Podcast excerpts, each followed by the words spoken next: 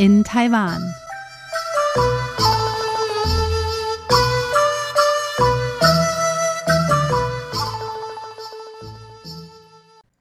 Herzlich willkommen zu einer neuen Ausgabe von Leben in Taiwan. Zu Gast ist Klimawandelwissenschaftlerin Sophie Nuber, die in der Forschungsstation auf der Insel Lüdau bereits mehrere Taifune erlebt hat.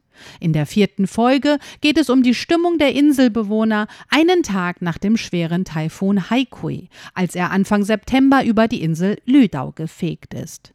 Außerdem gehen wir der Frage nach, welche Systeme und Strukturen eine Insel braucht, um nach einem schweren Taifun wieder zu funktionieren. Du sagtest, die Aufräumaktionen haben direkt eigentlich unmittelbar nach dem Sturm begonnen. Ähm, wie kann man sich das vorstellen? Was ist das für eine Stimmung? Das war eine ganz interessante Stimmung für mich, weil Lütau für mich eine Insel ist, wo die Stimmung immer gelassen ist. Immer gelassen, immer auf der spaßigen Seite des Lebens. Äh, die Hälfte ist natürlich Tauchlehrer, die andere Hälfte ist Schnorchellehrer, die andere Hälfte ist einfach nur da, weil Sonne und Strand. Und deswegen ist aber auch die Stimmung der Älteren, auch die Stimmung der Einheimischen ist so. Also Probleme sind ah, nicht so schlimm. Und Dinge, die kaputt gehen, ah, was soll's. Und, und man zieht sich sowieso nicht schick an. Also wenn jetzt ein Loch im T-Shirt ist, dann näht man es halt wieder zu. Die Zeit läuft irgendwie ein bisschen langsamer auf, auf Lüdau. Und ich glaube, an diesem Morgen nach Taifun Haikui war für mich das erste Mal, dass ich eine andere Stimmung wahrgenommen habe. Doch eine, eine Stimmung, wo doch für fünf Minuten einmal die Gelassenheit nicht mehr spürbar war, sondern ein, oh Mann, was machen wir jetzt? Aber es war keine Stimmung von, oh Mann, was mache ich jetzt, sondern es war eine Stimmung von, oh Mann, was machen wir jetzt? Also dieser, dieser Community-Halt, man konnte ihn förmlich spüren. Die Leute sind gegenseitig in ihre Häuser gelaufen, haben geguckt, wie es den anderen geht, haben geguckt, wie es den Nachbarn geht. Zum Teil haben sie Witze darüber gemacht, wenn des Nachbarnhauses schlechter zugerichtet war als das eigene und der Nachbar hat mitgelacht. Also es, dieser Community-Zusammenhalt war wirklich extrem beeindruckend und ich als Ausländerin bin natürlich da so ein bisschen äh, ein Fremdkörper in dieser, in diesem ganzen System, bis irgendwie klar war, dass ich dieses, dieses Ehepaar kenne und dann war ich plötzlich Teil dieser Kultur und wurde in, in andere Leute Häuser geführt und, und man hat mir auf Chinesisch erzählt, was passiert ist und welche Fenster noch stehen und welche nicht mehr. Und ich habe anderer Leute Gärten gesehen und, und also plötzlich, wenn man in dieser Community angekommen ist, dann dann stehen die Türen offen, egal wie kaputt oder wie ganz das Haus ist. Und es war auch ganz klar, also zum Beispiel die Familie mit dem sehr, sehr zerstörten Bed and Breakfast, da waren sofort Hände zur Hand, die mitgeholfen haben, das zu sortieren. Es waren Leute da, die angefangen haben, ihr eigenes Zeug aus deren Garten rauszuholen. Zum Beispiel der Besitzer des kleinen Restaurants, ah, der hatte sofort drei junge Mädels um sich rum, die bei ihm normalerweise abends äh, im Bikini arbeiten und jetzt in ihrer äh, Jeans da standen und mit angepackt haben. Sie haben sich nicht lange darum beklagt, dass ihnen das widerfahren ist. Sie haben sich nicht gefragt, warum ich und nicht der andere. Sie haben sich nicht überlegt, wieso und wie man das jetzt und was soll ich jetzt machen und oh mein Gott oder so. Nein, sie haben einfach, sie haben einfach fünf Minuten sich erlaubt, geschockt zu sein und danach ging das Leben weiter. Zwölf Stunden nach Ende des Taifuns hat die Müllabfuhr extra dreimal die Insel umrundet, um schon am selben Tag sämtliche Sachen einzusammeln und irgendwo aufzuhäufen.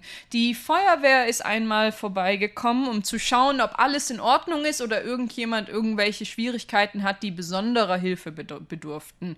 Die äh, Elektrizitätswerke waren, hatten die Elektrizität, war weg für ein paar Stunden und wirklich kurz nach Sturm war die Elektrizität auch schon wieder da. Da wurden schon vier Stunden nach Sturmende Ende wurden schon die, die äh, Elektrizitätsmasten wieder aufgestellt.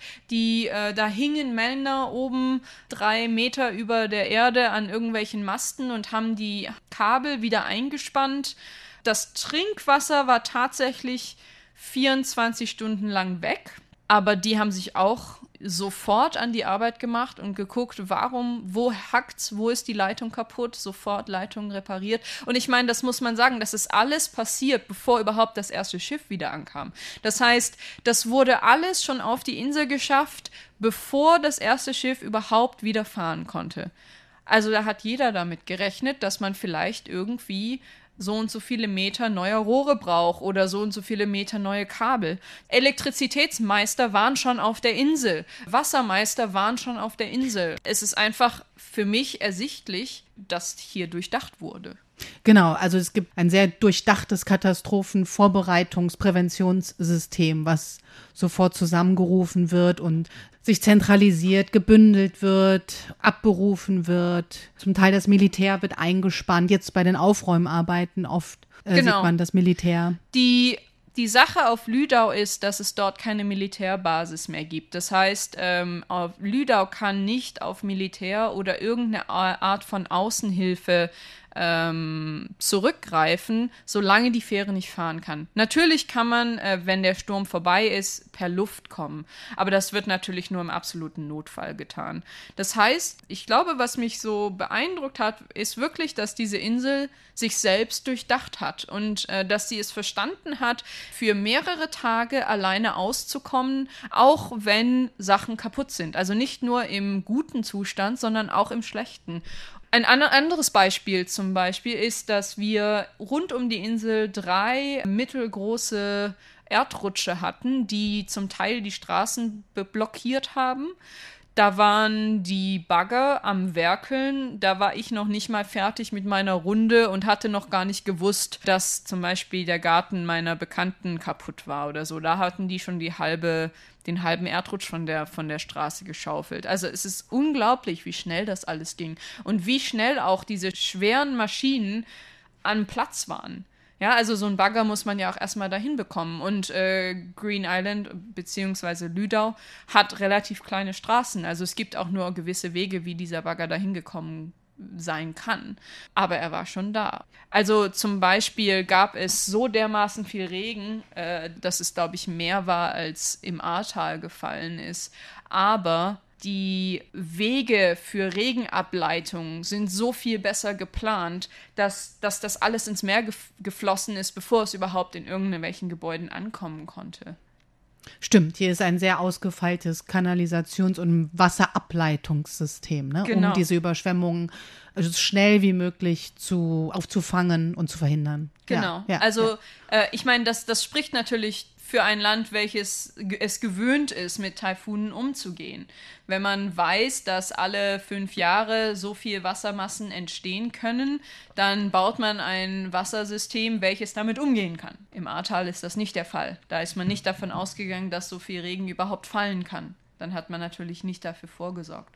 Du hast ungefähr einen Monat nachdem der Taifun da war, hast du die Insel verlassen. Was ist in diesem einen Monat geschehen? Als ich die Insel verlassen habe, sah sie quasi so aus, wie als ich gekommen bin. Also es ist absolut unglaublich. Innerhalb von einem Monat war alles wieder aufgebaut. Ich habe vorhin von dem Bed and Breakfast erzählt, das wirklich quasi zerlegt war. Ähm, beide Autos vorne waren kaputt. Ein Monat später äh, waren schon wieder Gäste dort. Da hat man nicht lange gefackelt. Man hat nicht gewartet, bis irgendein Spezialist kommt und die Wände ausmisst und die, die neue Verkleidung bringt und das neue Design ausprobiert und, und, und architektenmäßig die neue Planung hinlegt, sondern man hat ein Stück Holz in die Hand genommen und einen Automatiktacker und dann ging das tak, tak, tak, tak, tak, tak, tak, tak, tak. Zwei Stunden später ist die Wand wieder zu.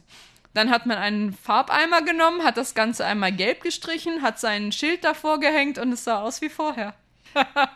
Also ein Mann, ein, ein Architekt würde jetzt vielleicht sagen, ja, hätte man das vielleicht von vornherein ein bisschen stabiler gebaut, dann wäre es vielleicht nicht so zerstört gewesen. Stimmt das? Oder ist Absolut. Das habe ich hinterher ein paar von den Einwohnern auch gefragt was sie denn bevorzugen würden. Ein Haus, welches jedes Mal kaputt geht, aber dafür billig ist, oder eins, wo sie einmal teuer bezahlen müssen, aber dafür ist es aus Stein und fällt nicht zusammen.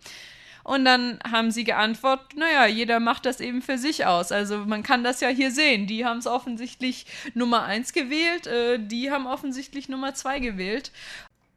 In der nächsten Folge geht es um die zentrale Frage, warum Taifune wichtig für Taiwan sind, und zwar für Mensch und Natur. Außerdem wollen wir von Sophie wissen, woran es liegt, dass vor Taifun Haikui und Koinyu vier Jahre lang kein Taifun über Taiwan gefegt ist.